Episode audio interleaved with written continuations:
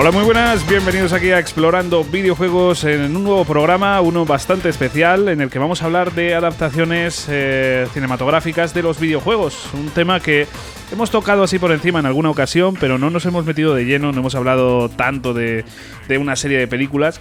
Y fíjate, como estamos viendo uno de los mayores éxitos en lo que es el cine y concretamente pues eh, la animación 3D y concretamente también pues una adaptación de videojuegos, creo que es el momento idóneo para hablar de, de este tema. Así que lo primero que voy a hacer es invocar al bueno de Jesús. ¿Qué tal Jesús? ¡Pum! Muy buena, ¿qué tal? Oye, mira, con esta canción de Mortal Kombat puesta de fondo y el boom es como un fatality, ¿sabes? Ya te digo, tío, o sea, habría que intentar hacer un remix o algo. bueno, ya hay remixes por ahí, Sí, como seguro. pasó en el, en el anterior programa. Que por cierto, hablando del anterior programa, por, desde aquí queremos disculparnos porque esta semana pasada no hubo programa, lo sentimos muchísimo, pero. Había razón de peso, ¿eh?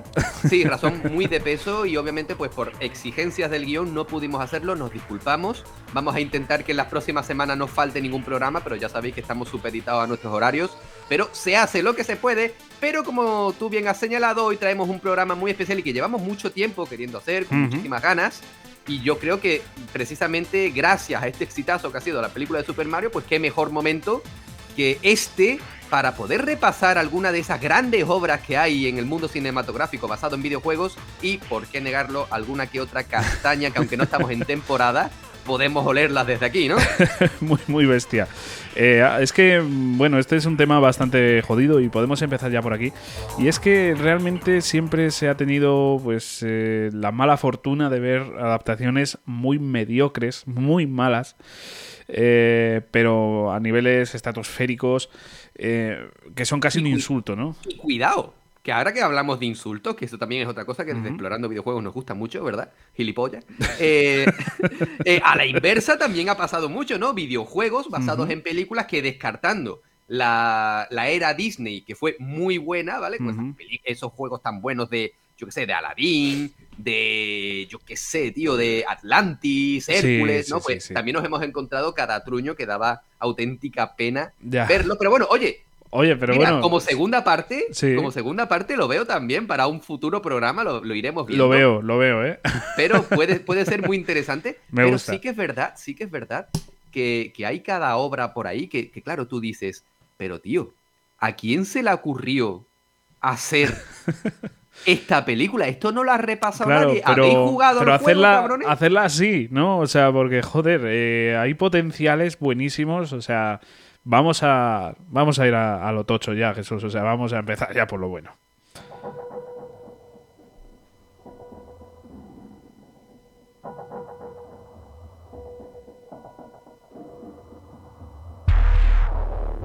Y es que eh, lo que se nos viene a la mente, ¿no? Con una mala adaptación.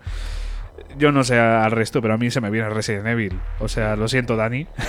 lo Sí, siento Dani mucho. Gitano, pero- lo sentimos un montón. Nosotros sabemos que eres un gran amante de la, de la saga de películas de la buena de, de Mila Jovovich. Que, claro, ahora echando, cuidado. Después de ver la última película, que salvo el fanservice, el resto me. La verdad es que si tú me das a elegir, yo me quedo con la de la Jovovich, ¿eh? Pero de aquí a Lima, vamos, no, no hay duda de ningún tipo. Es que, a ver, tenía, pues, eh, o sea, es que se toman las licencias que, que ellos quieren. Te la pasan cosas, por el forro de los cojones. es que es brutal. Eh, siempre lo decimos, ¿no? La primera es una buena, buena, muy buena película, pero va decayendo la calidad, va decayendo. ¿Qué necesidad había de inventar ese personaje de Mila Jovovich cuando Ya, si tú a mí me la ya, pones es que bueno. de Jill Valentine, Sí. a mí me pega. Sí, Me pero podría, joder, podría haberse visto la historia de Resident Evil 1, que no es mala, tío. O sea, si me dices, bueno, son juegos como Mario, por ejemplo, Mario hay que inventarse cosas porque no tiene historia. Pero Resident Evil, tío, Ah, que la historia tiene. de Super Mario, tío, es que, es que la princesa, tío, tiene al... Yo creo que la princesa, tío, es la típica que, que le falta un OnlyFans, ¿vale? Porque ella todo lo hace nada más que para que Super Mario vaya por ella, ¿vale? Pero bueno, volviendo a, volviendo a Resident Evil, bien es cierto que se inventaron la trama, que salvo algunas cosas que, bueno, te lo compro, la primera y la segunda son relativamente, y, ojo, eh, coge con pinzas esto que voy a decir, relativamente fieles a la historia sí, te las de cojo con pinzas. Dos, dos, tres primeros juegos. Sí, a ver, lo, lo, más fiel que tiene son los nombres de los personajes que salen por los ahí. que pero, salen. Sí. Pero, madre mía, hemos visto ahí aberraciones, hemos visto cómo cogen la, la saga, la espachurran ahí, sacan toda la mierda. Hacen una croqueta de Resident Evil, sí. Es, es horrible, tío. O sea, no, eh, no se me ocurre algo que, que, o sea, que no sé, que podían haber hecho una peli muy buena, tío. O sea, era muy fácil, era seguir un poco los pasos del videojuego, mm, llevar a la nostalgia de, de, esos jugadores y ya está, no, no, no había, no, no, hacía falta mucho más. De hecho, hay un claro ejemplo de una buena peli, aunque la gente tampoco le gusta mucho, que hace algo así, ¿no? Como Silent Hill. Silent Hill, Joder, la tío, película. La primera de Silent Hill, que es la única es. que yo he visto, a mí me parece genial. A mí me parece que es justo lo que tenían que hacer, ¿no? O sea, mm, guiños, personajes, eh, eh, bueno, sobre todo, pues enemigos, eh, míticos de, de, la saga. Pues esas cosas sí me gustaron, ¿no? Después cogen la trama, se inventan un poquito, la toman un poco con. Bueno, es para no experimentar la misma. Sí. Yo eso lo entiendo, Sí, ¿vale? sí, sí, para a mí no eso me experimentar gusta. la misma historia, Claro. Pues yo entiendo que le den matices distintos, porque si yo me sé lo que va a pasar, ¿para qué carajo veo la peli? Exacto, exacto. Y no sé, la forma en la que en la que estaba hecha, pues esa sí que me mola más. No tenía un terror de este que, que te cagas en el cine, pero eh, era una buena película. Y era fiel. Eh, eso era lo que a mí me gustaba. Y tenía canciones de- del bueno de Akira Yamaoka. eh, tenía pues un montón de, de guiños. Y se nota que la hizo un fan, ¿no?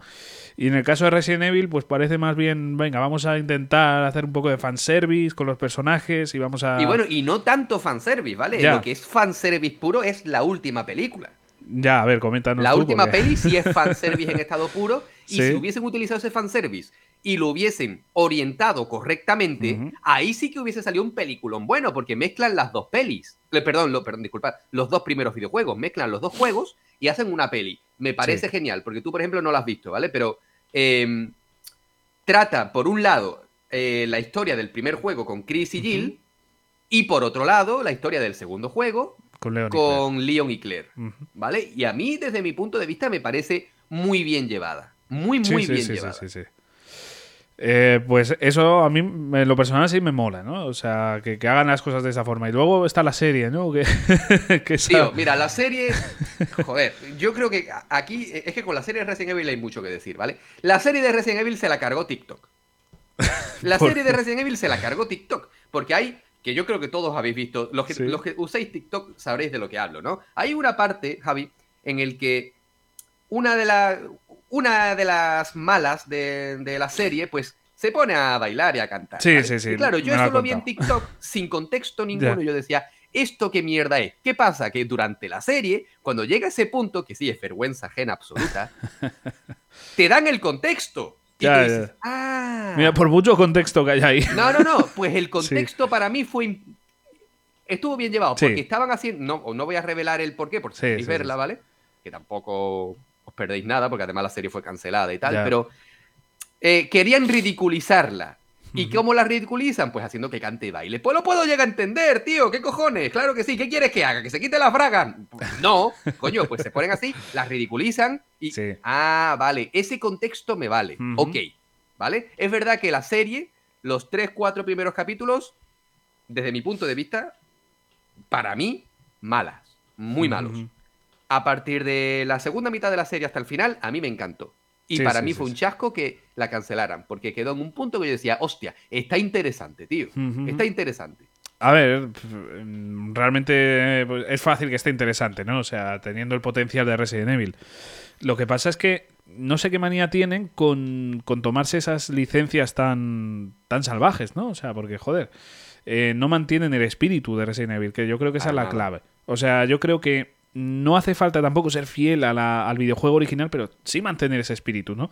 Y eso es lo que estamos viendo que está fallando en prácticamente todas las adaptaciones. No consiguen mantener ese espíritu. Ahí... Lo que han hecho, tío, lo que hicieron con la última peli de Resident Evil con Leon, vamos a ver.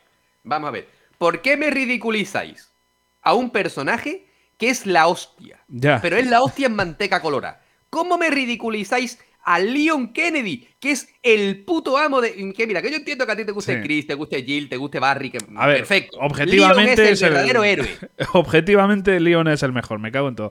Tío, ¿qué No, me estáis contando? ¿Por qué me lo ridiculizáis? Que por cierto, tío, el actor, según leí por ahí, ¿Sí? el actor recibió tantísimas críticas que tuvo que se, que se Ah. tuvo que cerrar las redes Pues sociales. eso no es problema suyo. Eso, la gente que Eso lo tenga claro, eso no tiene nada que ver con los actores.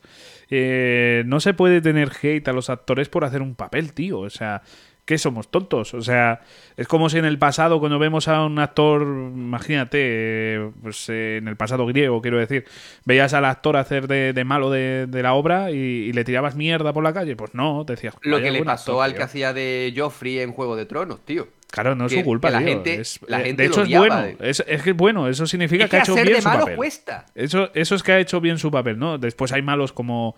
eh, yo que sé, actores como Alan Rickman que, que se llevaban a todo el público, ¿no? O sea, que decías, hostia, que salga de esa pantalla, no quiero partirle la cara, le quiero dar un abrazo. O sea, Es que esa, esa es la cuestión, ¿no? Y, y el pero eso ya es otro nivel. gente- Eso ya es otro hay nivel. Gente que no sabe, hay gente que no sabe diferenciar la realidad de la afición. Vale, mira, por ejemplo, también, según leí por ahí, no sé cuánto habrá de cierto en esto, pero por ejemplo, en la serie, el actor que interpretó a Wesker, que, que desafortunadamente murió hace escasas semanas, ese hombre, sí. Joder. eh, que, que además fue muy bonito porque él le ponía la voz a un personaje en, la- en los videojuegos de Destiny y los jugadores en Destiny le hicieron un homenaje. Eso fue muy Oh. bonito, ¿vale? Pues ese actor recibió algunas quejas porque su personaje no era el Wesker que todos conocemos, Mm, Ya, porque Wesker tío. es blanco y rubio y aquí es negro y calvo. Que yo, eso no es problema suyo, tío. Él está Claro. siguiendo las pautas que le han marcado en el guion. Él ha hecho una interpretación, desde mi punto de vista, bastante buena. Tío, la culpa al guionista, tío. Si sí, quieres, o, o que de- o del director, ¿sabes? O, o Claro. del director del casting o lo que sea, pero no es culpa de- del actor, tío. No me parece justo. Él se ha presentado al guion, ah, perdón, al guion, Al al, personaje, casting, sí, sí. lo han cogido, tío, pues él ha hecho lo mejor que ha podido. ¿Qué Claro. necesidad hay de criticar, no? Y mientras haga bien su, su trabajo, pues es la, Que es un- lo, que importante. que era, era pobrecito, era un pedazo de actor, Claro. como la copa de un pino, o, o como un trinquete, porque el tío era, el tío era un bicharraco, ¿sabes? Sí, sí, sí, No, sí. Ese, ese te soltaba una torta y tú no volvías por la otra, te cambiaba el signo zodiaco. O sea, ese te daba más miedo que Wesker. Joder, imagínate. Pero, pero claro, lo, lo que le hicieron Sí. a Leon también. tío, no, es que eso no puede ser, tío. Y hay muchas actrices acosadas también y, y- y muchas Tío, cosas así, tío. Lo que no- pasó con la, con, la, con la actriz que le puso cara a Abby en The Last of Us 2. Vamos No es ver. normal, tío. Como Eh, la criticáis, tío, que claro. esa chica está trabajando. Vamos a ver, que tú vas a un restaurante y el camarero te trata mal, pues mira, dentro de lo que cabe te lo puedo llegar a entender y siempre con educación, tío. Escúchame, Claro. que, que soy un cliente, tío, trátame bien, ¿no? Pero, pero a un actor una actriz en este caso, que, que además interpreta de putísima madre, Ujú. ¿qué coño hacéis, tío? Ah, de verdad, esto es. A mí me parece insultante, ¿no? Y por ejemplo, en la serie de The Last of Us, eh, la crítica que ha habido a, a la a Bella, la actriz que, que interpreta. Esa es Ellie, otra, tío. Esa es otra. eh, tío, que, que estamos en. No sé. ¿Tú pa- para qué ves la serie? No, es que es muy fea, he llegado a leer por ahí. Vamos a ver, tú de las sofás, ¿para qué la ves? ¿Por la trama de, de las sofás o para hacerte una paja, tío? Porque eh, hay, hay cosas Bueno, por hay, ahí. hay mujeres que sí que yo creo que por lo segundo, ¿eh? Tío, pero es que Pedro Pascal es Pedro Claro, Pascal, claro. tío. Lo hemos dicho ya un montón de programas. Pero, pero joder, tío, es que ya nos Sí. metemos en criticar lo incriticable. Claro, claro, claro. ¿Qué necesidad hay? Estando Resident Evil las películas para criticarlas, tío. No sé, pero bueno, eh, volviendo al tema eh, y encarrilando un poco, mira, ya que estamos hablando de terror, de pelis de terror y demás, y ha salido de Last of Us, me gustaría también tratar este tema, aunque no sea película. Bueno, pero es una, Eh, es una adaptación. es una Vale. adaptación y, bajo mi punto de vista, muy, muy, muy buena. Muy buena. Se toman sus licencias, pero son licencias que a mí en lo personal me han gustado. ¿eh? Me- ha, habido, ha habido un capítulo muy criticable, no sé si era el tercero. El capítulo 3, sí, el de, Eh, sí. el de. No me acuerdo cómo se llama. Frank y. Y el otro, no me acuerdo Ya, cómo se llama. Claro, pero eh, es criticable porque es un ritmo mucho más lento, es un, es un episodio en el que las cosas no son de las tofas, vamos a ser claros, no tiene Ya nada que hemos, ver. hablado, ya hemos hablado de esto en otros programas y yo voy a decir lo mismo, me voy a parafrasear y voy a volverlo a repetir. Me pareció un capítulo inolvidable, genial, emotivo y precioso. Sí, y sí, al sí. que no le guste, pues quizá tiene un problema. Ya, pues yo creo que sí, porque yo creo que ahí ya entran otros factores. Pero eh, yo entiendo quizás por el ritmo del capítulo. ¿eh? En, ese sentido sí, ¿eh? por favor, que no se me malinterprete. Por el ritmo del capítulo quizás sí que puede ser un capítulo más criticable porque te cambia totalmente el ritmo, no están Es que veníamos de, dos, de los dos primeros capítulos que eran 1-1 porque eran escala 1-1 con el videojuego y claro, luego nos ponen esto, pero es que es normal, tío. Tú piensas que en The Last of Us hay varios saltos temporales. Pasan semanas, pasan meses. pues yo entiendo perfectamente que, se tomen licencias y que utilicen ese, ese, a mí me parece sí, me parece que además es un capítulo que, pega mucho, que te ambienta mucho más el en el sentido de, ver lo que pasa ¿no? con otras personas, cómo lo han enfocado con otras personas, porque no todo el mundo va a ser igual que, que Joel, por ejemplo. Entonces está guay, a mí me parece un, un capítulo que es muy bueno. Eh, entiendo que haya críticas por el por cómo te corta el, ritmo, pero eh, también yo creo que es un capítulo Los que, llevamos años mm. viendo The Walking Dead sabemos lo que es que te corten el ritmo en cualquier momento sin venir a cuenta. Sí, bueno. ¿vale? estoy, con la última temporada, Javi, ahora que estamos aquí, con la última temporada de The Walking Dead. Y hay partes en las que yo digo, guau, chaval, qué guapo, y partes en las que digo, tío, es que. Esto, es, esto, es, el capítulo de Dragon Ball cuando Goku y Piccolo se sacan el carnet de conducir, ¿vale? es relleno puro. No sé, eh, The Walking Dead tiene. Tampoco quiero hablar mucho de este tema, ¿no? Pero The Walking Dead tiene serios problemas en el sentido de que tiene tiene virtudes tan grandes y luego capítulos tan, tan aburridos, porque es que literalmente te aburres. Eh, es el, gran problema que tiene The Walking Dead. Pero yo qué sé, hostia, las primeras temporadas, yo me acuerdo la primera, le tengo mucho cariño, eh, sobre todo por, el momento en el que la vi, que era muy pequeñín. Eh, no sé, me, encantó, tío. La, verdad es que The Walking Dead. Es que a mí me coincidió, obviamente un poquito más mayor que tú, y me coincidió en, en plena fiebre zombie que la fiebre zombie, la verdad es que es algo que, a mí, que me encanta el género, pues no pasa de moda dentro de lo que cabe. Y claro, eh, en ese mismo momento, el primer Red Dead Redemption sacó también ese DLC de Undead Nightmares de, de, los zombies. Y yo decía, guau, es que estoy viviendo el mejor momento de mi vida, tío. Es que era brutal. y luego llegaron las nuevas temporadas de The Walking Dead. Y tú decías, mm, ¿esto qué es? ¿Una telenovela? Claro, es que sabes cuál es el, el, gran problema de que yo le veo a las series de zombies y de las tofas, por ejemplo, no le pasa tanto, pero bueno. Eh, bueno, sí, sí que pasa mucho esto, pero no, no lo veo tan problema. la cosa que es que de repente los zombies se convierten en una mierda. O sea, se convierten en algo que está ahí secundario que, hace que, que, se mueva el resto de tramas políticas, de tramas ideológicas y demás, y eso es algo que no que no me acaba a mí de convencer. Eh, o sea, mm, en vez de pasar del problema de los zombies, de tener que enfrentarse a un problema tan grande como es una epidemia de zombies, el problema ya empieza a surgir con las, con las personas, ¿no? El cómo se enfoca, cómo eh, aparecen tribus, eh, yo que sé, hay, hay videojuegos que toman tramas muy políticas, ¿no? De, sectores más comunistas, sectores más, eh, yo qué sé, pues cosas de ese estilo. Y, no mola tanto en el sentido de que a mí lo que me mola es más la acción de los zombies, el tener que sobrevivir en esas situaciones.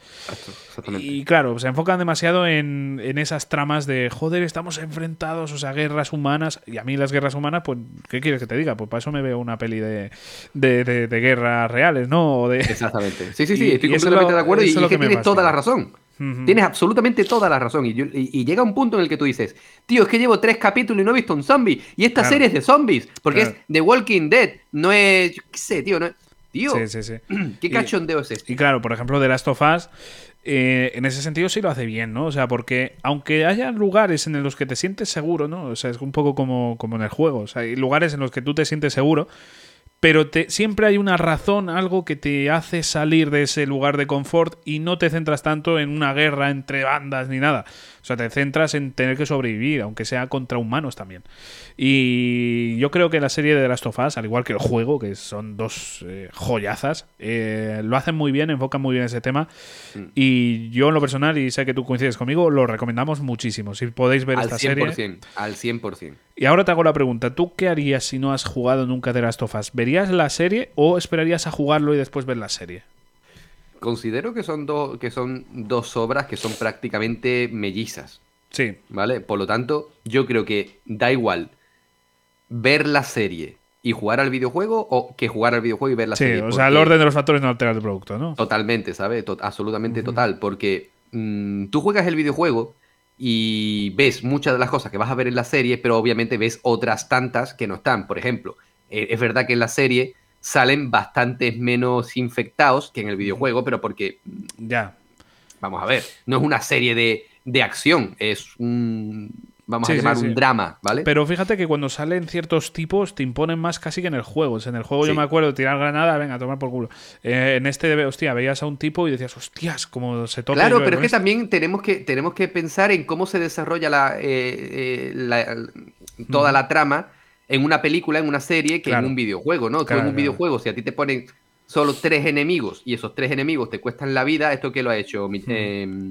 el de Dark Souls, Miyazaki. Esto que lo ha hecho Miyazaki, no, obviamente, pues tú tienes que hacerlo un poco divertido y por eso los combates se hacen muy divertidos. Tú obviamente en la serie tienes que hacerlo un poquito más realista y obviamente pues no vas a estar gastando munición y encontrándote munición por todas partes, ¿vale? Ni lanzando granadas a diestro y siniestro porque, porque no, obviamente. Por lo tanto, yo considero que, mira, si no, si no habéis jugado el videojuego y queréis ver la serie, hacedlo. Desde mi punto de vista, no pasa absolutamente nada y luego jugáis el videojuego y lo vais a disfrutar exactamente igual. Sí, sí, sí. Mm, igual. de acuerdo. O sea, vamos. Eh, también, por cierto, toca una pequeña rama de mm, del DLC, de, la expansión. Sí, bueno, una pequeña trama, una pequeña no. Bueno, el DLC entero. Sí, sí, eh, en un, en un capítulo, quiero decir. Enterito. Sí. Sí, y a mí me pareció brutal, tío, me pareció brutal. Digo, hostia, qué bien hecho está. Yo, bien hecho. Yo casi la única putada que veo todo esto es que tengo ganas de más y solo nos queda The Last of Us 2 y... Bueno, yo no estoy de acuerdo con eso. Yo no creo que la segunda temporada vaya a ser el segundo juego. ¿Tú crees que va a ser algo entre medias? Sí, yo creo que sí, porque para empezar, quizá habría que darle un tiempecito más a Bella Ramsey para que quizá pues pase un poquito más de tiempo, porque en el segundo juego Ellie está más mayor, está más, no te voy a decir envejecida, pero está más madura pero ¿sabes una cosa de, de Belly? Que, eh, o sea, de, de, eh, la actriz, que, que, es más mayor de la, de la edad que. Sí, o sea, es bastante, Tiene 20, 21 tacos, creo. Más, creo que. No sé si 24.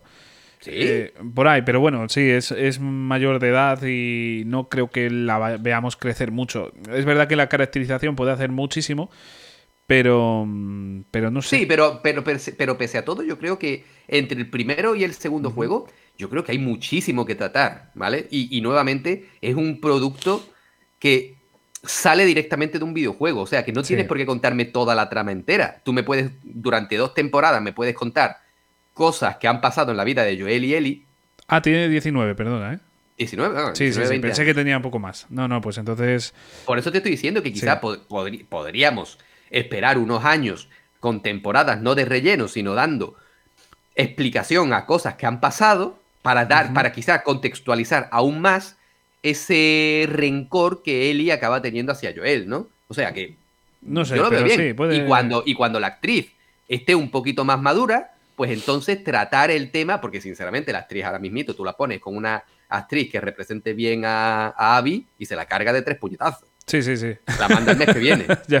Yo no sé si van a coger otra actriz, ¿eh? Podría ser, ¿eh? Para, no, no creo, no creo. No, crees, ¿no? Bella Ramsey hace un papel sí, brutal. Lo digo, lo digo más que nada por la edad, ¿no? Por, por la apariencia física, porque es verdad que la caracterización puede ayudar mucho, pero así de primeras, pues claro, es lo que decimos, ¿no? Que, que parece muy joven. Eh, y si ya con 19 años parece tan joven eh, me da me preocupa un poco eso, ¿no? Que, no llegue a aparecer, por ejemplo, la Ellie de, de Last of Us 2, ¿no? Porque recordemos que la del 1 es una niña muy pequeña y la, de la, del 2 ya es una adulta.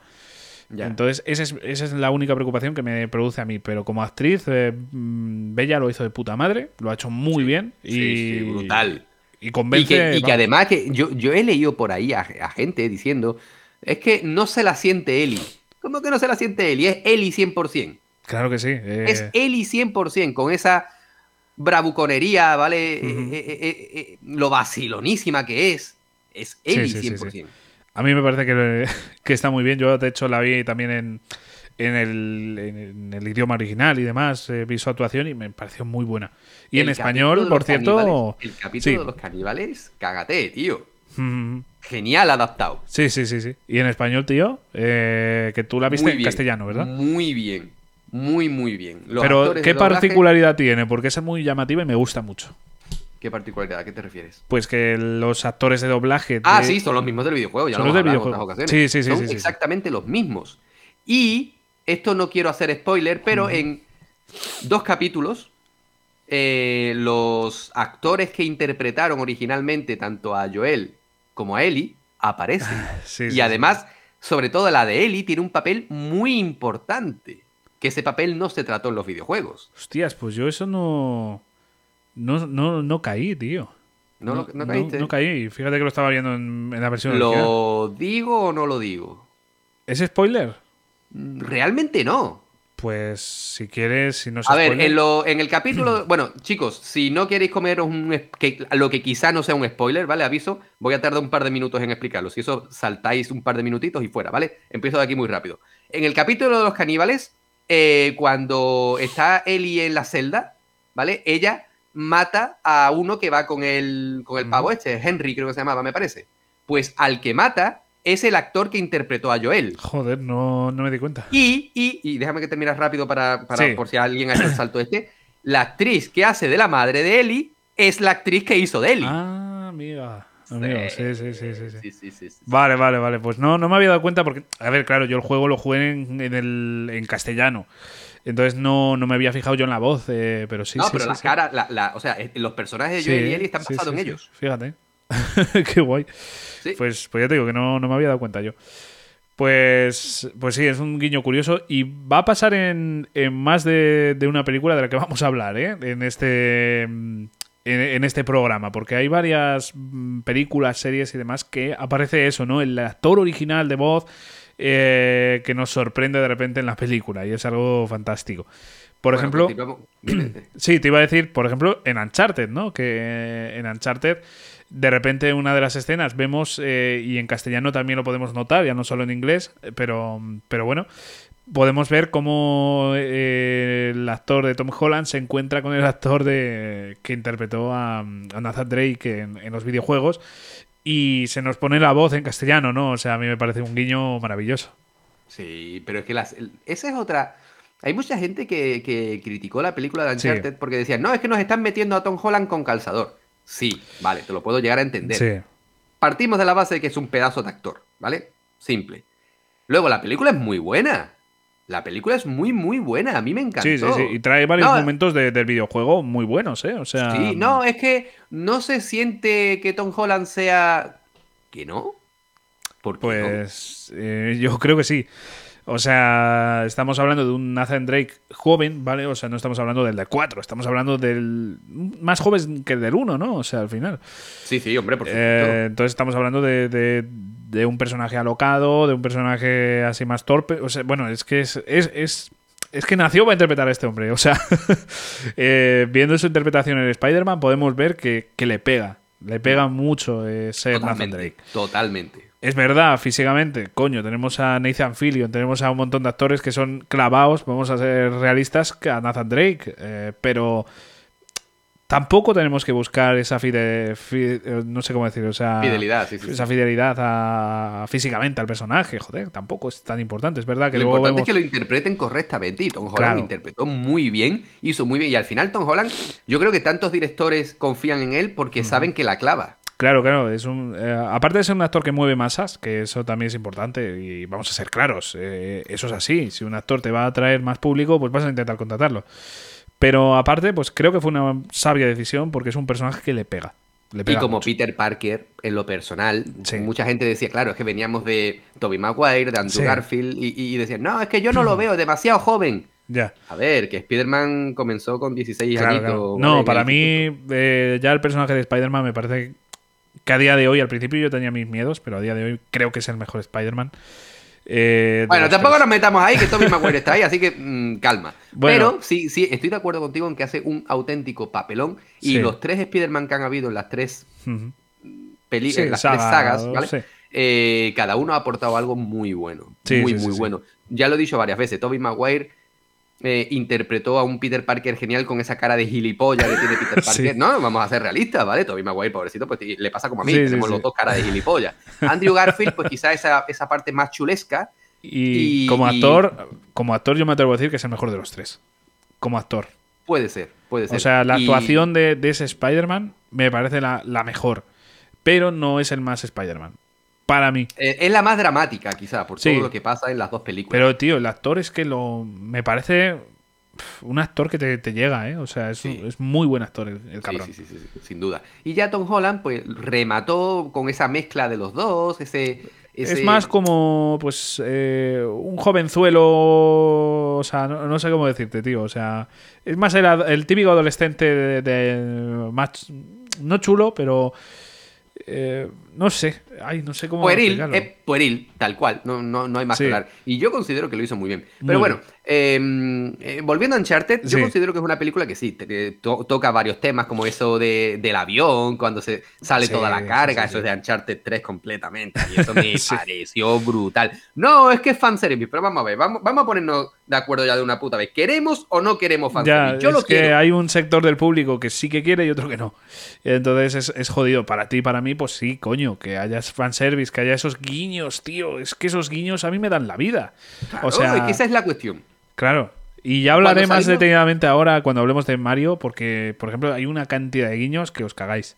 Bueno, pues si quieres vamos a Super Mario. No, no, no, porque todavía tenemos aquí tela que. Vale, pues mira, eh, yo voy a volver a Resident Evil, ¿vale? En la última película, eh, yo creo que yo la disfruté más que, por ejemplo, mi mujer, que fui a verla con ella, Sí. y que a ella, ella no es muy amante de Resident Evil, yo creo que la disfruté más que ella por todos los guiños que hay en esa, en esa película, Claro, ¿vale? Porque hay muchísimos guiños. En Uncharted te presentan a un, a un Nate que es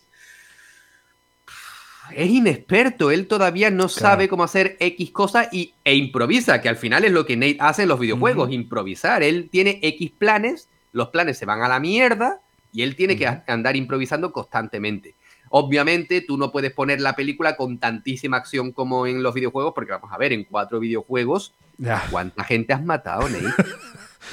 ya, ya, ya. Eh, Nate, escúchame, que te están buscando en 17 países. Vale, normal que al final te fueras a vivir a una isla, cabrón. Eres un genocida. Pero bueno. Y. Te has cargado más gente que la gripe. Están ahí, ahí, están compitiendo. Tío. Eh, Eh, tú en los videojuegos, sí. tú miras principal muerte, principal, principal causa de muerte y te ponen Nathan Drake. Sí, sí, sí. O sea, en ese universo, eh, sin dudas, ¿eh? O sea, no, es que son malos.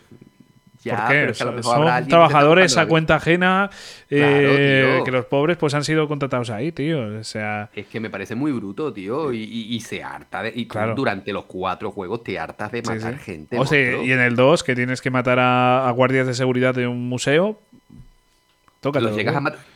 Yo creo que sí, que tenías arma ahí.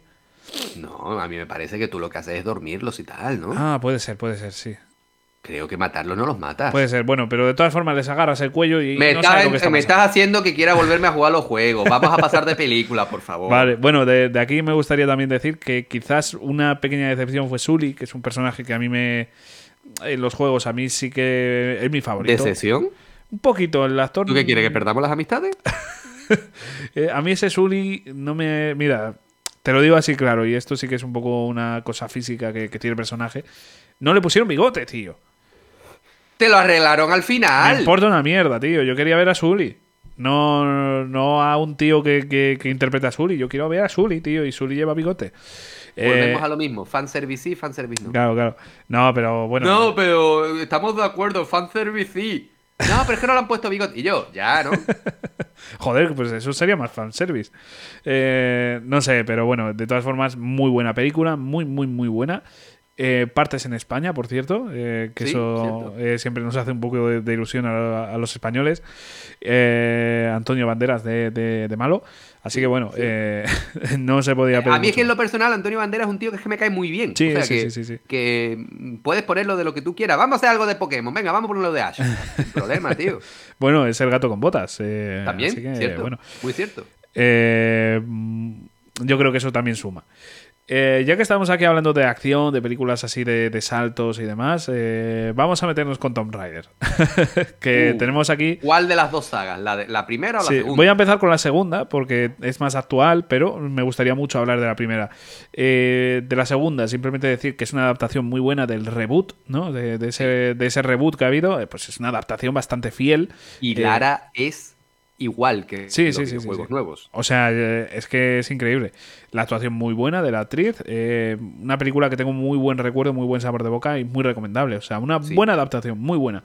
A mí me pareció muy buena. Ya es verdad que en la primera trilogía, no sé si fueron dos o tres, no me Me acuerdo. suena a tres, Eh, pero no, no me acuerdo. No te sé decir. Ahí ya quizás, pues hombre, eh, la Lara de aquella época, pues era una Lara con, atributos bastante superiores a la media, quizá, ¿no?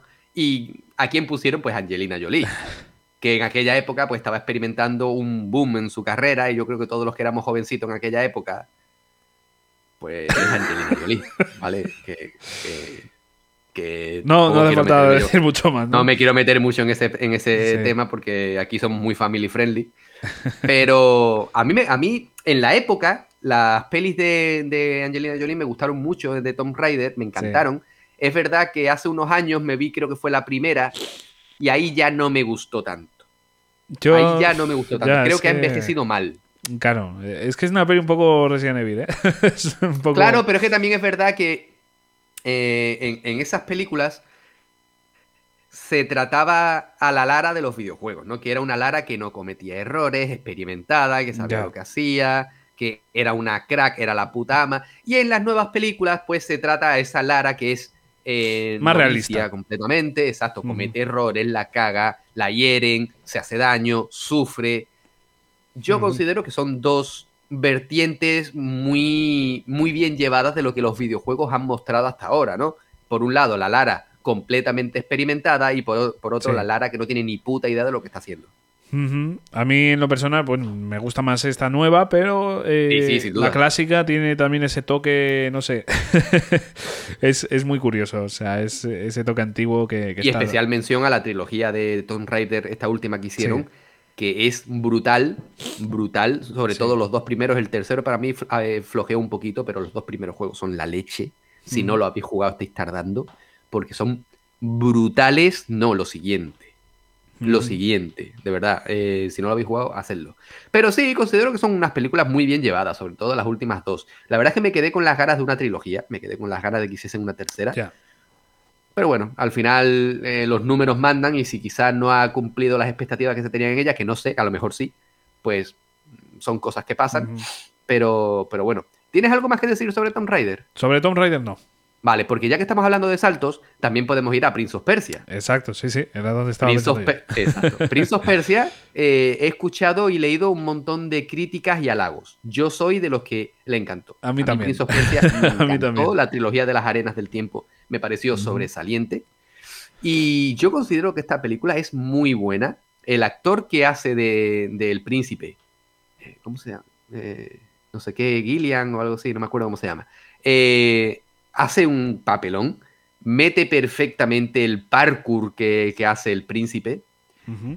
Y yo, pues, no tengo ningún tipo de crítica. Obviamente, trata la trama de una forma distinta, porque obviamente el juego es muy sobrenatural y quizás se salga un poquito de los estereotipos y del canon, pero aún así cumple a las mil maravillas y nos presenta una película súper válida, muy apta y que puedes disfrutar como un producto completamente alternativo a los videojuegos, porque Sí. estamos hablando de películas, por ejemplo, antes hemos mencionado Silent Hill, ahora hablaremos quizá un poquito de ella, eh, que son fieles, o la serie de las sofás, que son como productos eh, muy, muy hermanados, pero en cambio la película de Prince of Persia se puede disfrutar incluso por personas que no hayan jugado los videojuegos y ni siquiera le gusten los videojuegos, pero es una película de aventuras y acción Sí, muy sí, bien llevada y muy recomendable. Sin duda. Cuidado. Opino exactamente igual. Y ya el último salto que vamos a dar es de fe. y vamos a hablar de, de- de Assassin's Creed, ¿no? Eh, en este sentido. Ahí de- tengo sentimientos encontrados. Coméntanos porque yo esa no la he visto y, y yo quiero verla realmente, ¿eh? Yo tengo ganas. Ahí tengo sentimientos encontrados. Lo único bueno desde mi punto de vista es que sale Michael Fassbender, que es un pedazo de actor por muy temprano que se levante, tío. Pero quizás no me gustó el cómo meten el Animus, que el Animus es una especie de los brazos del Doctor Octopus. Pero Sí. mm, no sé, no me termina de convencer. De hecho, me gustó más la trama de la antigüedad, ¿vale? Del pasado que la del presente. A ver, es que eso siempre, tío. Eso siempre. O sea, Bueno, no te creas, ¿eh? La trilogía de Assassin's Creed a mí la, Sí. estaba muy bien, pero a mí lo que me interesaba era la historia de Desmond. A mí no. La historia, para mí. A, ver, me interesaba un poquito. O sea, es como que tenía esa curiosidad, pero hostia, yo solo quería jugar con Altair, solo quería jugar con Ezio. O sea, yo los momentos que, tocaba Desmond a mí me jodía. Pues sinceramente. a mí no, tío. Quizás, quizás en el de la, parte de Desmond en la hermandad, ¿vale? Que, que ahí sí que era relleno puro. Pero por ejemplo, en Assassin's Creed 3 la historia de Desmond pega el petardazo del siglo. Esto parece los Sanfermines, las fallas, ¿vale? Y es brutal como acaba. Y de hecho, en los posteriores Assassin's Creed me jodió muchísimo que Desmond fuera un mero recuerdo, ¿vale? Eh, eso me fastidió bastante. Pero la película. Quizás el pasado sí es Assassin's Creed 100%, pero en el presente yo no sentí un Assassin's Creed. Ya. No lo sentí para nada. Mm, no quiero hablar mucho de ello porque no quiero spoilearte nada, también hay una parte que, o sea, eh, también trata. España está muy dentro de esa película, ¿vale? Eh, pero no quiero decir mucho más. Como adaptación del videojuego, nuevamente os digo, el pasado, 100% Assassin's Creed.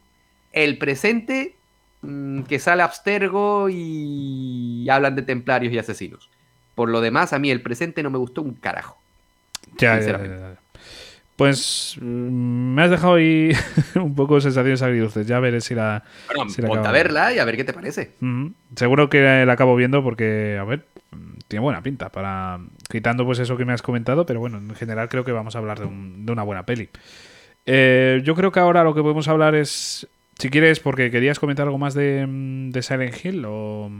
No, te decía simplemente pues que, que, que, es otro producto que aunque está muy relacionado con los videojuegos, también puedes, puedes verla sin haber jugado los juegos, ¿vale? No, no, no, vas a sentir que te estés perdiendo nada. Es más, quizá la disfrutes un poquito más porque los que somos un poquito más puristas de la saga, pues podemos decir, es que sale cabeza pirámide y cabeza pirámide fuera de Silent Hill 2 no tiene sentido alguno, bla, bla, bla, bla, bla, bla. Te lo compro. Pero oye, mm, si el lore te, te importa un poquito menos y quieres disfrutar de una buena película de, vamos a, vamos a decir, pseudo terror, la vas a disfrutar muchísimo. Y hablando de pseudo terror, esta, esta película no la hemos hablado previamente de, a la hora de, de cuando estábamos preparando el programa, pero sí he hablado en otras ocasiones de, esta peli. Y es la peli de Doom. ¿vale? Ah, ya. en la película de Doom, yo, con, esa película yo he, escuchado y leído un montón de críticas, pero a mí es una de mis favoritas de las adaptaciones de los videojuegos, porque te presentan una película de, no te voy a decir zombies, pero sí monstruos, te ponen a The Rock, a Dwayne Johnson, de, malo y, el actor de. Ay, ¿cómo se llama? Bueno, el que eh, el prota es el que hace de carnicero en, en, en The Voice. Pero a mí me parece una película muy correcta, muy apta.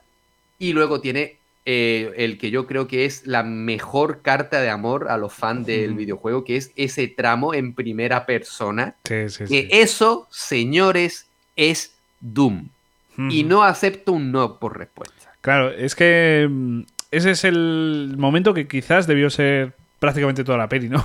Pero. ¿Pero qué hacemos? ¿La película en primera persona? ¿Somos tontos o qué? Pues a mí me hubiera gustado, tío. A mí me hubiera gustado. No, hombre, no, no, tampoco eso, pero, pero ponen ese tramo que dura unos minutos. Sí, ese tramo es, ya se te queda para siempre, ¿no? O sea, para siempre. Y tú, nada más que por esa parte, nada más que por esa secuencia, tú dices, me ha merecido la pena ver la peli. Y además yo cuando fui a verla al cine, parece que coincidí con un montón de amantes de, la saga. Ve, yo no soy un gran amante de Doom, pero me encanta, me gusta muchísimo, ¿vale? Pero no es que yo sea un ferviente eh, amante de la saga.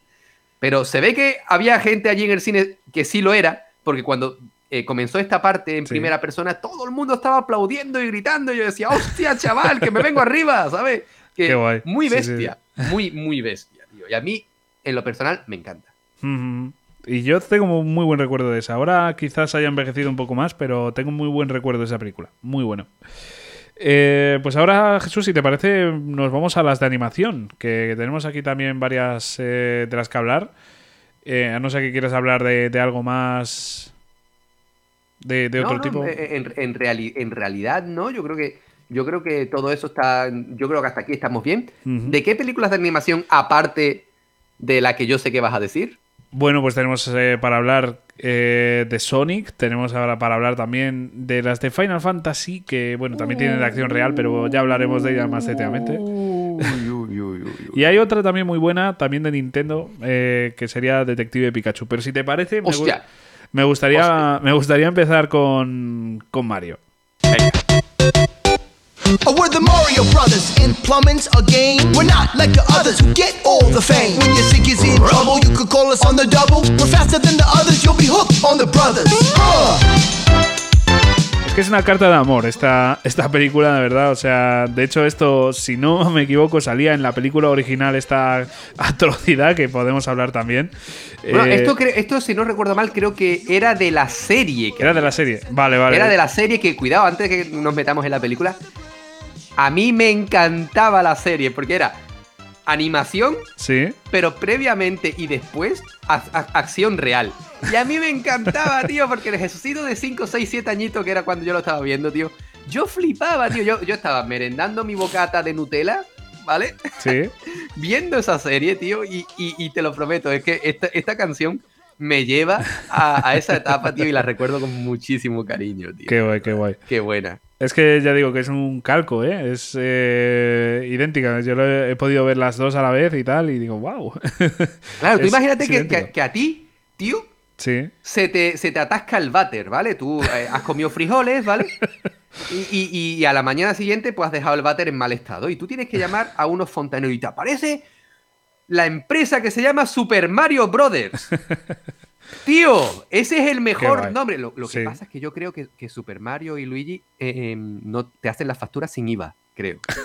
Creo que te las hacen sin IVA. Yo, yo creo, yo creo que, que- que- Pero vamos, esperemos, esperemos que no los pille Hacienda.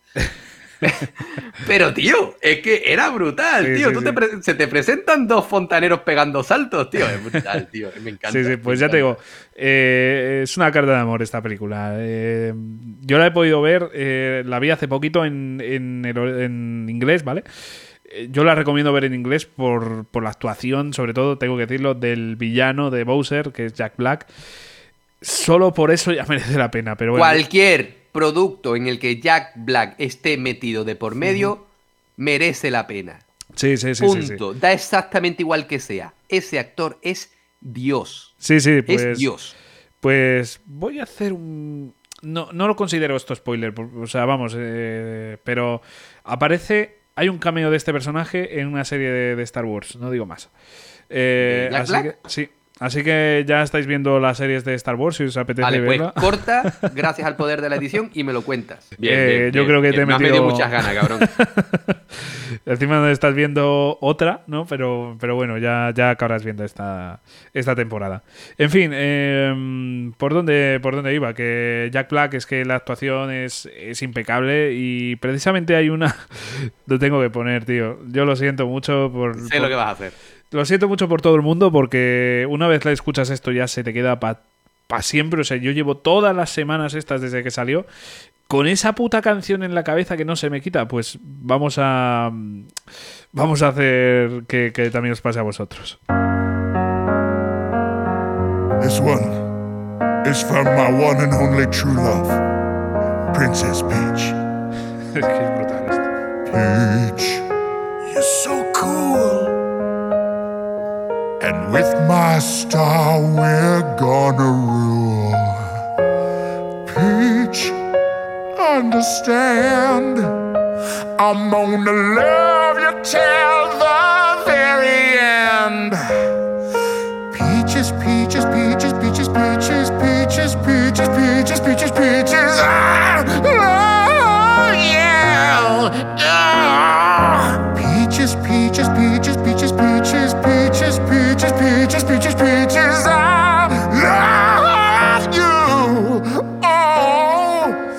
ya digo, eh, esta canción es, eh, es adicción. Es eh, que o sea. Jack Black ha estado metido en, en, en obras que yo creo que sin él no hubieran sido lo mismo. Mira, por ejemplo, una película que a mí me encanta, que es parte de mi juventud y que a mí me encanta es School of Rock, ¿vale? Sí, Escuela sí, de rock, sí, ¿vale? Que, que además el, el doblaje de Jack Black lo hizo eh, Danny Martín el del Canto del Loco. Ajá. Y ahí la versión en español un poquito de menor calidad, el resto muy bien, pero en versión original se disfruta muchísimo más. O por ejemplo el videojuego Brutal Legend, que es un Sí. título que a mí me encanta y que además cuando yo fui a, yo me acuerdo que yo- cuando yo fui a comprarlo, el, el de la tienda me decía, ¿esto te vas a comprar?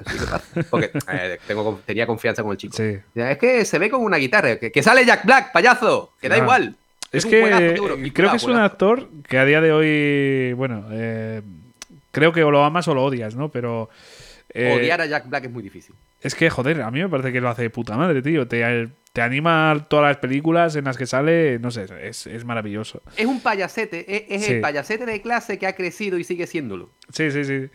Eh, no sé, me parece un actor muy bueno y aquí en, en la peli de Mario yo considero que le da una calidad muy superior, ¿eh? O sea, de verdad, le, le suma mucho.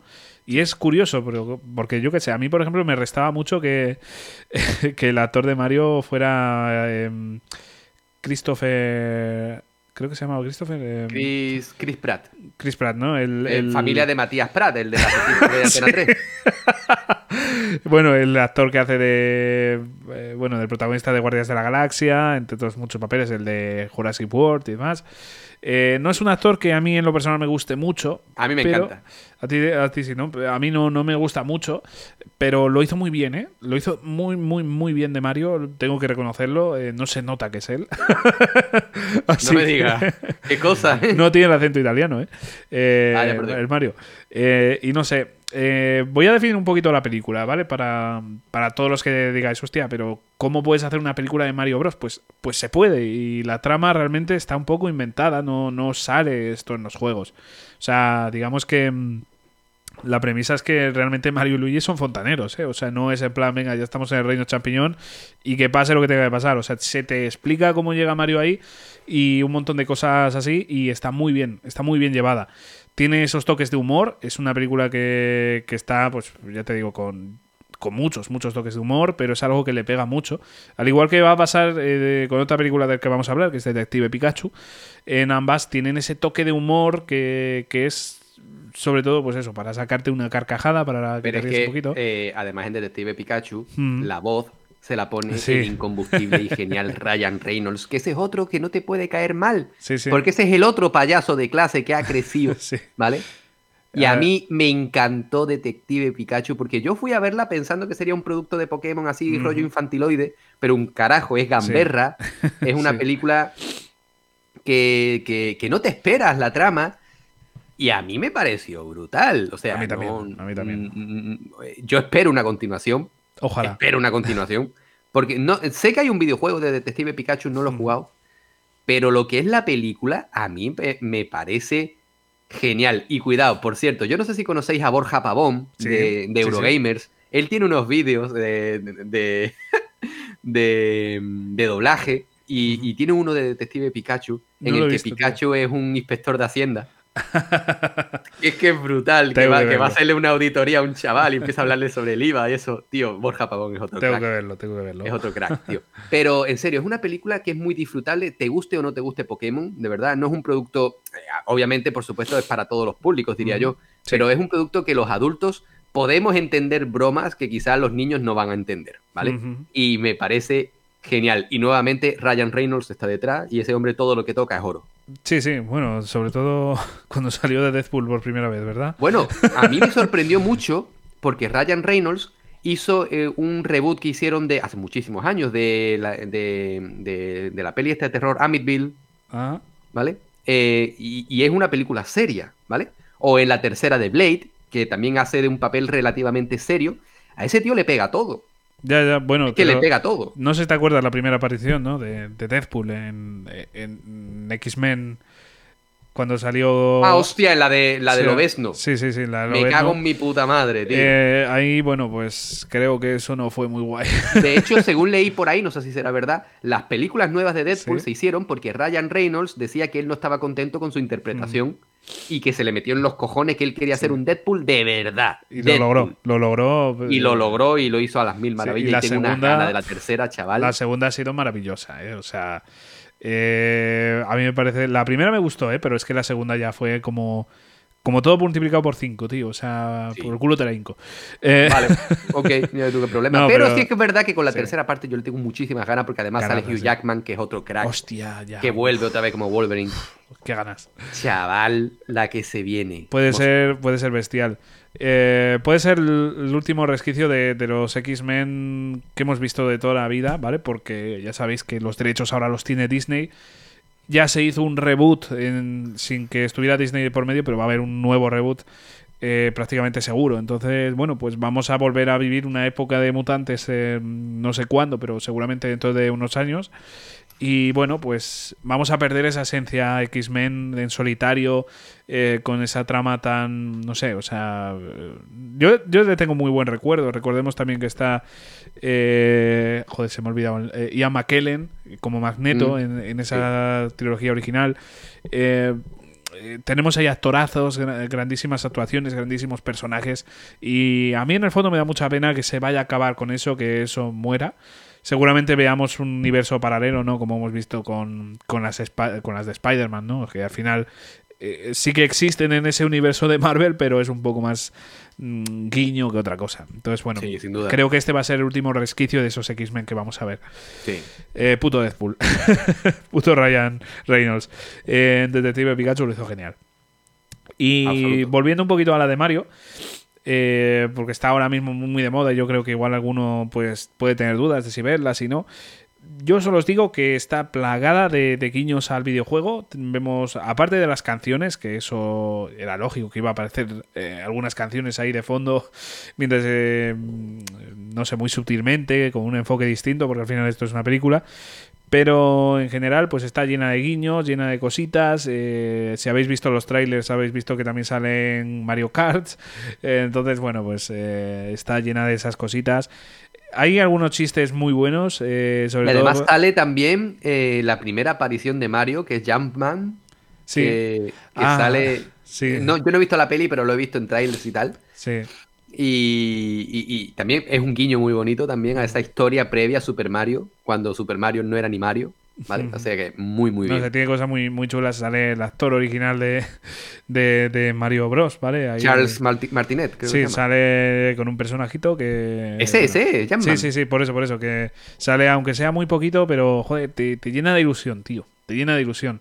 Y en general es una peli que está llena de esos guiñitos, de esas cositas. Eh, Salo Paulín, por ejemplo. Es. No sé. E- e- Es que es maravilloso. Es maravilloso, de verdad. Mm, Es una peli que a mí me ha sorprendido mucho. Tampoco os esperéis que sea la, la mejor peli del universo, ¿vale?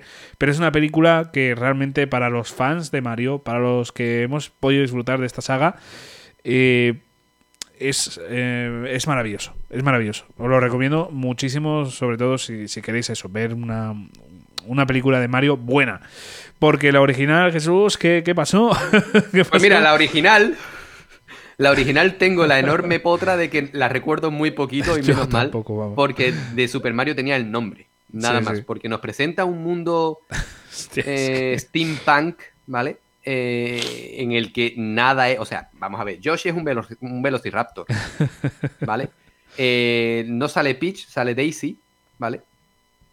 Y, y Daisy sí es una princesa, pero, pero el, o sea, es una película muy turbia. Yo la recuerdo muy turbia. Porque el tema de los champiñones y tal, pues es un mundo que es Creo que eran otros champiñones, ¿no? Claro, eh, a ver, es una película que si tú a mí me dices que es el escenario de una peli porno antigua, yo me lo creo, porque da muy mal rollo, ¿sabes? Muy, muy Tío, parece, asquerosa. parece de drogas y tal. O sea, parece. Los una- Goombas son unos bicharracos de 17 metros que, que- yo qué sé, eh, Bowser eh, no es ni Bowser, es Koopa y, y yo qué sé, tío, es que es una película, mira, si, si queréis perder un par de horitas de vuestra vida, echarle un vistazo, no sé dónde se podrá ver a día de hoy, la verdad Ya. es que la he buscado en un montón de plataformas de streaming a día de hoy y creo que no está en ninguna, creo sí, oye, decídnoslos por Telegram, si sabéis si está en, yo qué sé, HBO o en, o en Netflix, yo ver, la- yo creo, creo, que, las he buscado y no están. No, no sé dónde puede estar esta bazofia, pero seguro que, que, no, que no está en ninguna plataforma. Eh, Quizás Y- para comprar y- en Amazon, pero. Quizá, quizá. eh, Por eso, si sabéis si está en Amazon o algo, decidlo por, por Telegram, porque por echarme las risas quizá la veo y que ahora, ahora quiera o no quiera con un prisma un poquito más adulto, Sí. quizá puedo decir, vale, sí, definitivamente es una puta mierda. Pero yo de pequeño, cuando la vi, yo decía, esto es una mierda. Hay que, recordar, hay que recordar que Super Mario estaba enfocado a un público. Quiero decir, el, juego está enfocado a un público infantil y de repente que Y te no hicieron una película infantil. No, no, no. O sea, eso era una película de serie B, pero malísima. eh, Horrible. Horrible, horrible, horrible, horrible, horrible. Pero bueno, eh, en el mundo tiene que haber de todo, Javi. Y bueno, ¿qué- ¿de qué otra película quieres que traiga? Pues de Sonic, que Por también fue otro gran éxito, ¿no? Eh, otra Que buena. no estuvo, no estuvo exenta de polémica. No, hostias, eh, hay que recordar ese primer tráiler en el que aparecía. Eh, El, el un Sonic heroinómano. Hostia. El Sonic enganchado a las drogas desde jovencito, tío, porque vivió una mala vida. Sí, sí. Pero eh, cuenta con otra, con otra cosa muy parecida a Super Mario. Cuenta con un villano muy bien interpretado, ¿no? Guau, chaval. Es que estamos hablando de Jim Carrey haciendo del Dr. Eggman, que es brutal. Y según tengo entendido, querrían hacer una tercera película, pero desafortunadamente Jim Carrey ha abandonado ya eh, su trabajo y se ha retirado como actor. Y parece ser que están intentando que vuelva a modo excepcional a volver a interpretar a Eggman porque lo hace genial. Cuando, cuando dijeron que, iban a- que Jim Carrey iba a ser de Eggman, yo decía, no lo veo. Después de verlo, digo, hostia, Es que. ese es otro que puede hacer lo que le dé la gana, porque ha hecho comedia, sobre todo su, su carrera se, se basa sobre todo en comedia, ¿no? Como esa genial película de La Máscara, que es brutal. ¿vale? Y que también, e- e- eso también es cierto, tú ves La Máscara de pequeñito y la ves de adulto y hay un montón de bromas que tú dices, hostia, espérate, que esto, Sí, es, sí. esto es para adultos, ¿vale? Pero, pero también ha hecho otros papeles, mira, el show de Truman, a mí me parece una película sensacional y Jim Carrey hace un papelón extraordinario. Pero en esta de Sonic es muy buena, ¿vale? Eh, yo considero que, a ver, ¿cómo, cómo, cómo, cómo haces una película de Sonic en acción real? ¿Vale? Pues de esta forma, de esta manera. Y me parece un auténtico peliculón. Yo no he visto la segunda todavía, tengo intención de verla, pero la primera a mí me parece una película que capta bastante bien el sentimiento de Sonic. Lo que pasa que llevado a un punto de vista quizá, entre comillas, un poco realista. Pero al margen de eso, a mí me encantó. Me Mm. encantó y sobre todo que hay, y sobre todo al principio, que está Sonic en Green Hill y, y está haciendo pues sus loops y esas cosas.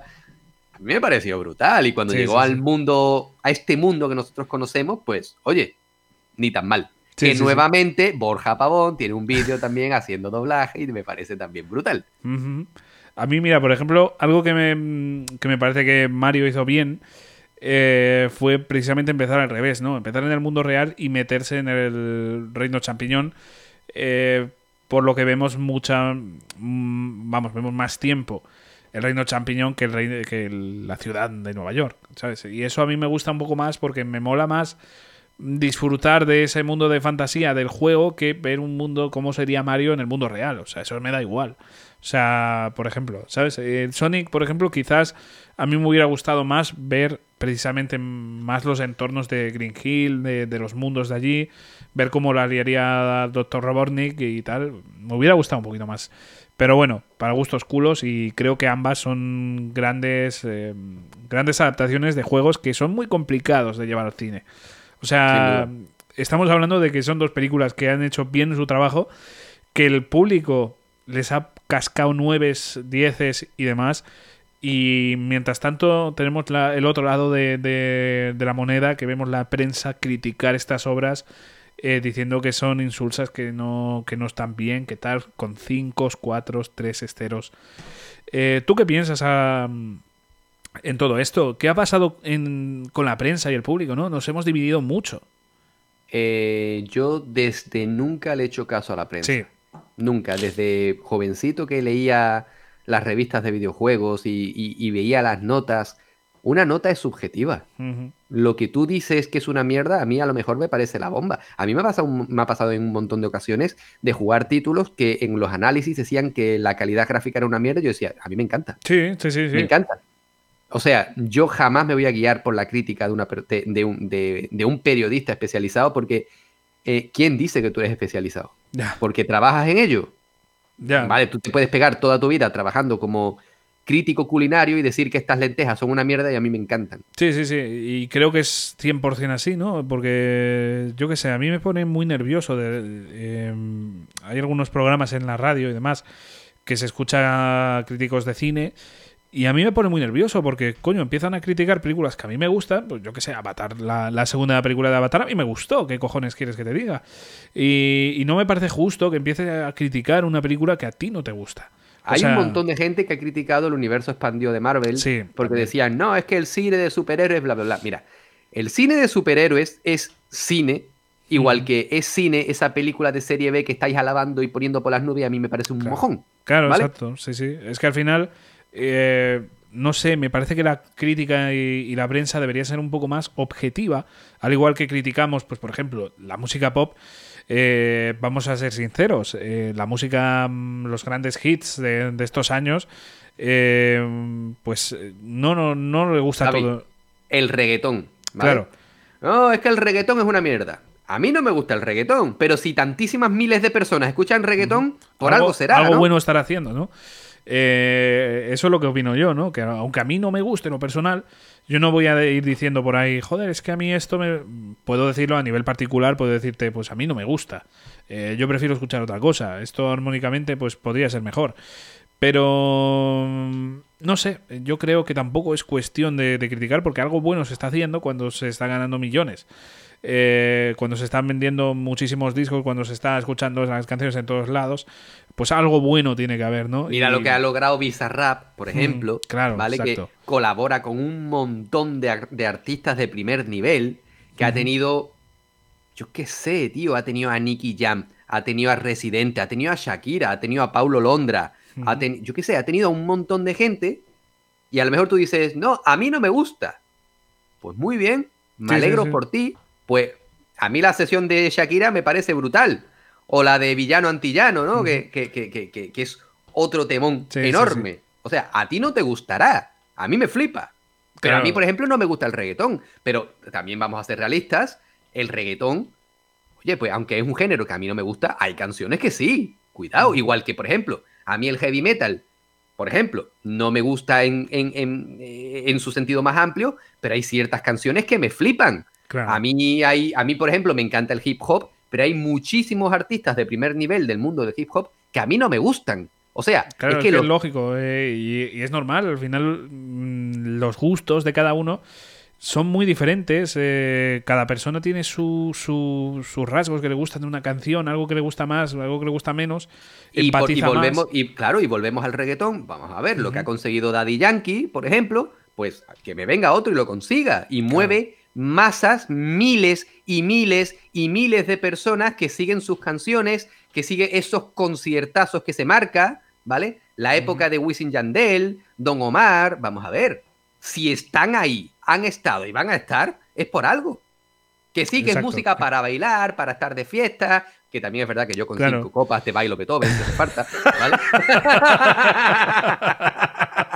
Pero que, que- que, tío, que, que eso, eh, eso Sí. es algo que está y hay que respetar los gustos de la gente. Y si tú a mí Claro. ahora me viene un crítico del, de cine del New York Times a decirme que la película de Super Mario es un mojón, eso lo dirás tú, campeón. Claro, eh, Yo tengo una opinión distinta. Exacto, a mí me parece un poco, no sé, que como que nos estamos dividiendo demasiado y creo que la prensa especializada debería ser un poco más consciente de... En los videojuegos pasa muchísimo, por sí. ejemplo, en Metacritic. Claro, claro, bueno, lo de Metacritic ya es un insulto, o sea... Tú te pones a ver un título que le han cascado un 40 sobre 100 y tú dices, pero si a mí esto me parece la bomba. Sí, sí, sí. No, pero al final esto es, es muy gracioso porque ya en ese sentido me, me hace más gracia. O sea, porque ya no es a nivel particular que te pueda gustar más, que puedes decir... "Joder, Obviando el review bombing también de los usuarios, ¿vale? Pero- Claro, pero por ejemplo, mucha prensa eh, directamente ve un juego bueno, 10, 9. Ve un.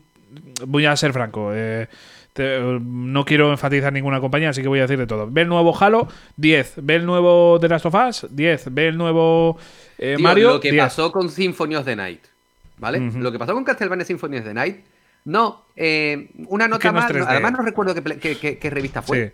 pero yo la leí in situ y decían, es que no es en 3D. Claro, ya me dirás tú, tío. O sea, hay que ser un Vete poco a tomar más. por culo, tío. Coño, hay que, hay que ser un poco más objetivos, tío, y eso no es ser objetivo. Y lo que pasa es que creo que la prensa no ha sabido, sobre todo me, me centro en la del cine, porque creo que es la- el tema que estamos tratando hoy, pero no ha sabido ya llegar al público actual. O sea, se ha dividido, va por un lado, va por el lado más artístico, más de sentimiento, bueno, pues especifícalo.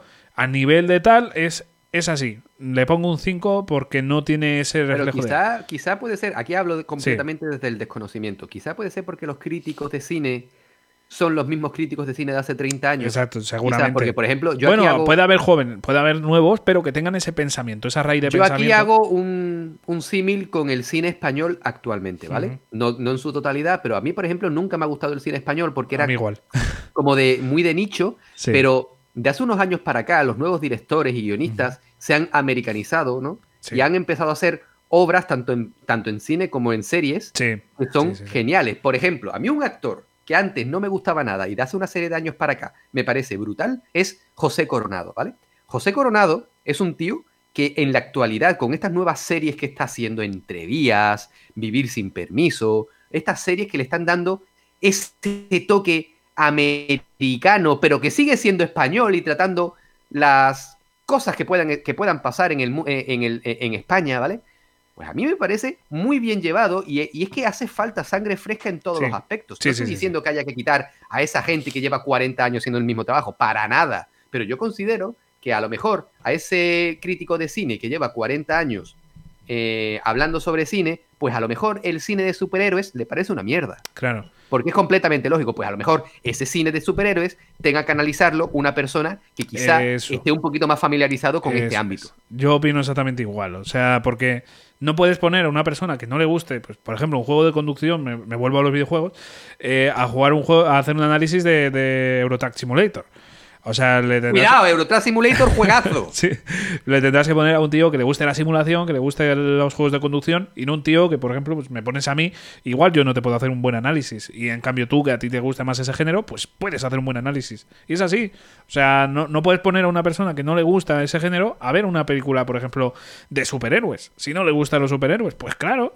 Entonces yo creo que lo lógico es, vale, pues eh, ese cine que a ti te gusta, analízalo, sácale los defectos que tú quieras, porque tú sabes mucho de ese cine. Sácale esos defectos, pero pon a una persona que, coño, que sepa más de cine de superhéroes, que sepa más de cine de animación, que sepa más de esto, Los que retransmiten el fútbol son futboleros. claro. Viven el fútbol. Porque si tú, por ejemplo, me pones a mí a retransmitir un partido de fútbol que yo no soy futbolero, pues no te voy a transmitir lo que le puede transmitir Claro. otra persona. Exacto, la pasión que va a meter el que va a cantar ese gol no es la misma que si te pones a ti o a mí. Eh, y es que es así. Eh, entonces eh, yo eh, yo creo que coincidimos en eso, ¿no? La tendría que dividirse un poquito más y no puedes poner a un tío, un crítico de cine que no le guste un género, pues a analizar un género, porque Es que salen tú, el cinco, que, el salen que ha tres, analizado una- la última Claro. película de Francis Ford Coppola, no te puede analizar también la última película Claro. de Vengadores. Claro, es que no, no, no tiene ningún sentido. Pero si pones a un puto fan de, Marvel, puede ser más crítico y te puede decir, pues por, por ponerte un ejemplo, pues la última serie que ha sacado no me ha gustado. Pero con criterio. Le puedes hacer caso, porque tiene criterio, porque ha visto las anteriores y les han gustado. Porque hemos coincidido en que, por ejemplo, la Endgame es una pasada. Pues eso está guay, porque ya ese tío tiene el criterio y puede decir, joder, pues a mi Endgame le pongo un 9, pero a esta le pongo un 0 pues hostia, ahí ya te salen las alertas. Dices, hostia, ojo, cuidado, que igual esta no merece la pena verla en el cine. Exacto. Y ese es el problema que tenemos, que no, no, no hemos llegado, ese no hemos hecho ese camino. Actualmente, pues todos los críticos de cine, pues ven todo, te, te cascan un cero y, y se va bajando la nota. Y vemos una diferencia entre la opinión del usuario y la opinión de la crítica de un 5 a un 10. Entonces, eh, eso no es así, no debería ser así. Y me, me alegro haber tocado este tema porque es muy interesante y, y hemos llegado a una muy buena conclusión. Eh, y yo creo que ya poco más que comentar de, de estas películas, así que vamos a ir allá por último a nuestra saga eh, tan querida como el Final Fantasy, que tenemos aquí luces y sombras, ¿no? Eh, si te parece, empieza tú hablando de la película mm, que lleva eh, anónima, La ¿no? fuerza, la fuerza interior. La fuerza interior, sí. Bueno, pues a ver, coméntanos. ¿Qué podemos decir de esa película? Eh, eh, precisamente el otro día estuve leyendo que fue una película que casi, casi, casi defenestra a, a la que conocemos actualmente como Square Enix. Porque se gastaron un pastizal, sí. tuvo una factura gráfica increíble, pero eso tenía de Final Fantasy solo el nombre.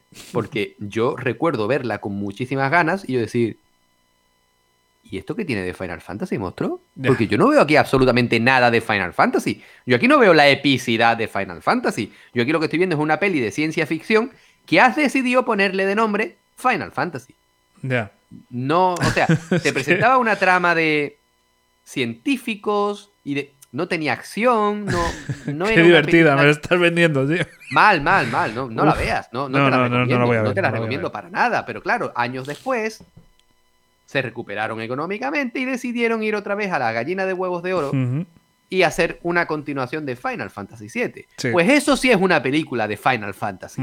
Eso sí, entre otras cosas porque toma literalmente, obvio, todo el lore de Final Fantasy VII, lo expande y te mete una historia que quizás nadie pidió, pero bueno, pues está ahí. A ver, Y me parece muy bueno. solo por ver a Cloud en, en el cine ya merecía la Sí, sí, pena. habla de. Cloud en vez de Tifa, gilipollas. Me ha pillado. O, o- o- o mira, por ejemplo, la, la- la película de Final Fantasy XV, que, que es Sí. una precuela directa de la, de- del videojuego, pues también me pareció una película muy Final Sí, sí. Fantasy. Es, es rara porque no es, o sea, es una precuela, pero realmente sucede a la vez que empiezas el juego, ¿no? Sí, porque comienza antes y se desarrolla durante las aventuras de Noctis. Y, Y me parece muy bien llevada. Sí, a mí me, me gustó mucho, ¿eh? Mm, me pareció curiosa, te explican ciertos apartados del lore de, de la historia que, que si no igual no te enteras demasiado. Y no sé, está muy bien. A mí me, me gustó mucho. Yo me quedo con la de Azul Children de Final Fantasy VII. Me gustó más porque, no sé, quizás porque tenía un poco más de... No sé, quizás por los personajes que los conoces más. Al final en esta de Final Fantasy XV los personajes son nuevos, ¿no? O sea, tienes algún guiño, algún personaje que sí que sale en el juego, pero principalmente el protagonista y otros son son personajes nuevos. Entonces, bueno, pues quizás eso también resta, pero era como tenía que hacerse. Son personajes nuevos, pero que durante el juego los ves. Porque cuando tú llegas a la sala de- al salón del trono, al final de Final Fantasy XV, que te encuentras a una serie de personas Sí. muertas, atadas en el techo, uno de ellos es Nix, que Sí, es, el sí, es prota de, de la película. O sea que yo creo que es una película que nació como parte del universo de Final Fantasy XV y que era necesaria ver para conocer o quizás entender un poquito mejor esa amalgama de tramas que fue Final Fantasy XV al principio. Sí. Es que, bueno, eh, a mí Final Fantasy XV, yo ya lo digo, o sea, soy muy amante de Final Fantasy XV. A mí me gustó muchísimo. Absoluto. Eh, me parece que es el- la trama más compleja de toda la saga porque tiene muchas variantes, como bien has dicho, ¿no? O sea, tenemos anime, película, DLCs, eh, la historia principal, Un beat'em up. un beaten up, o sea, tiene de todo, tío. La, el, la demo también es distinta, o sea, Sí, juegas sí, con, sí, con Noctis bebé, con Noctis, bueno, de 12, de 11 años más o menos. Que de hecho yo, eh, que, que hablamos de él hace, de, de este juego en el, en, en el mes de Final Fantasy, yo compré Final Fantasy Type 0 porque venía una demo de, de, Final- de- si Es no verdad, recuerdo mal, fue ahí, si no Sí, recuerdo sí, mal. sí, sí, la demo esta de Platinum Demo de, de Final Fantasy XV. Sí, sí, sí, sí, sí. Pues a mí me pareció, a mí me parece que es un producto muy importante, muy interesante y cuidadito. Y aquí lo meto porque sé que no quieres escuchar nada, pero yo lo meto igualmente y que te den por culo. Final Fantasy XVI, que quedan dos mesecitos a fecha de grabación de este programa y que va a ser la leche, Sí, sí, sí. chaval. Yo ya te digo, no quiero mirar nada, no quiero saber nada porque no tengo la Play- Tranquilo, tranquilo, ya te mandaré vídeo. Hijo de puta es. En fin, eh, yo creo que este es un buen colofón para terminar este programa. This one is from my one and only true love. Princess videojuegos. Bueno, tío. Pues nada, lo dejamos en este punto. Eh, hemos hablado de un montón de, de películas, eh, pero nos hemos dejado muchas en el tintero. Al final esto es la punta del iceberg, son las que más nos han gustado a nosotros. eh, películas que yo creo que conoce mucha de la gente, pero queremos conocer cuáles son vuestras películas favoritas. Así que comentádnoslo por aquí, por, por, los, eh, por las redes sociales, cuáles son vuestras adaptaciones de videojuegos favoritas. Nos haría mucha ilusión, sobre todo en Telegram, eh, así que no os olvidéis de ponerlo por ahí, que, que de verdad que nos gustaría mucho saberlo. Eh, ya digo, hemos hablado de, de- de- de grandísimos pelotazos, ¿no? O sea, como esta de, de Super Mario Bros., la película, de, de Resident Evil, ¿no? Esa atrocidad que, que pasó, pero que... Lo siento, Dani. Lo siento mucho, Dani, pero es así, es una atrocidad que nos ha podido gustar más o menos. Y yo me acuerdo que realmente he pasado muy buenos momentos eh, con esas películas. ¿eh? Y no sé, eh, me ha gustado mucho este programa, un toque muy distinto. Así que nada, Jesús, mil millones de gracias por estar por aquí y nos escuchamos la semana que viene. Nada, un montón de gracias a ti por poner la canción esta que la voy a tener en la cabeza 200 años, hijo de la gran puta. Muchísimas gracias y nos escuchamos muy prontito. Y a todos vosotros, de verdad, muchísimas gracias por llegar hasta este punto y nos escuchamos la semana que viene. Hasta luego.